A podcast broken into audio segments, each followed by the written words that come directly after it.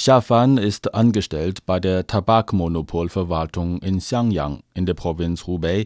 Der erste Covid-19-Fall in der Huijingyuan-Wohngemeinde in Xiangyang wurde am 5. Februar bestätigt. Seitdem hat die Gemeinde ein umfassendes System der Abriegelung eingeführt. Als sie hörte, dass die Gemeinde Parteimitglieder der KP Chinas für die Arbeit als Freiwilliger zur Epidemieprävention rekrutiert, meldete sich Xiafan freiwillig, ohne ihre Familie zu benachrichtigen. Sie soll täglich den Bewohnern helfen, indem sie für sie einkauft und Waren abholt. Die Bewohner wissen, dass Xiafan immer dann hier ist, wenn es an der Tür klopft und eine Stimme ertönt, ich bin 2802. Daher ist sie in dieser Gemeinde als 2802 bekannt. Xiafan sagte, seit dem Ausbruch der Epidemie sei sie 28 oder 29 WeChat-Gruppen auf ihrem Handy beigetreten, um es für andere leichter zu machen, den Zugang zu den Dingen zu erhalten, die sie brauchen.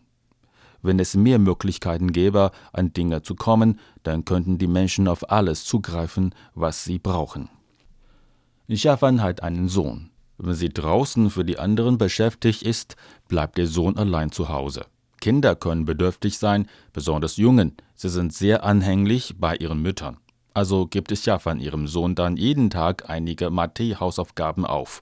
Auf diese Weise kann sie zur Arbeit gehen, ohne sich Sorgen um ihn zu machen. Schafan erzählte, es gab eine Nacht, als ich um 21 Uhr aufbrach, dann brachte ich meinen Sohn zur Tür. Er sagte, Mama, warum hast du jeden Tag so viel Arbeit? Kannst du heute nicht zur Arbeit gehen? Ich habe die Tür schnell geschlossen, als ich hörte, was er sagte. Ich hätte in Tränen ausbrechen können.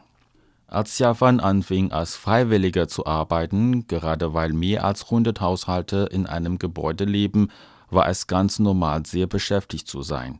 Sie geht immer wieder ihr Telefon durch, weil sie Angst hat, dass sie die Nachrichten von den Nachbarn übersehen könnte. Eigentlich muss Xiafan jetzt jeden Tag vier Gänge machen. Wegen der Menge an Waren muss sie mehrfach alles verteilen, auch wenn die Anzahl etwas zurückgegangen ist. Sie sagte zum Journalisten, ich hoffe, dass es in Zukunft weniger Aufträge geben wird.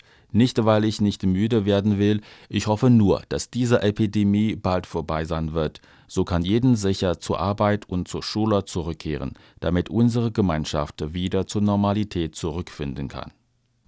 Von 8 Uhr morgens bis 21 Uhr abends hat Xiafan 21 Läufe gemacht, um Waren für neun Haushalte zu liefern und Gasrechnungen für drei Haushalte zu bezahlen.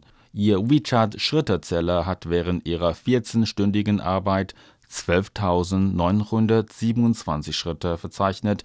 Die heutigen Aufgaben sind auch endlich erfüllt worden.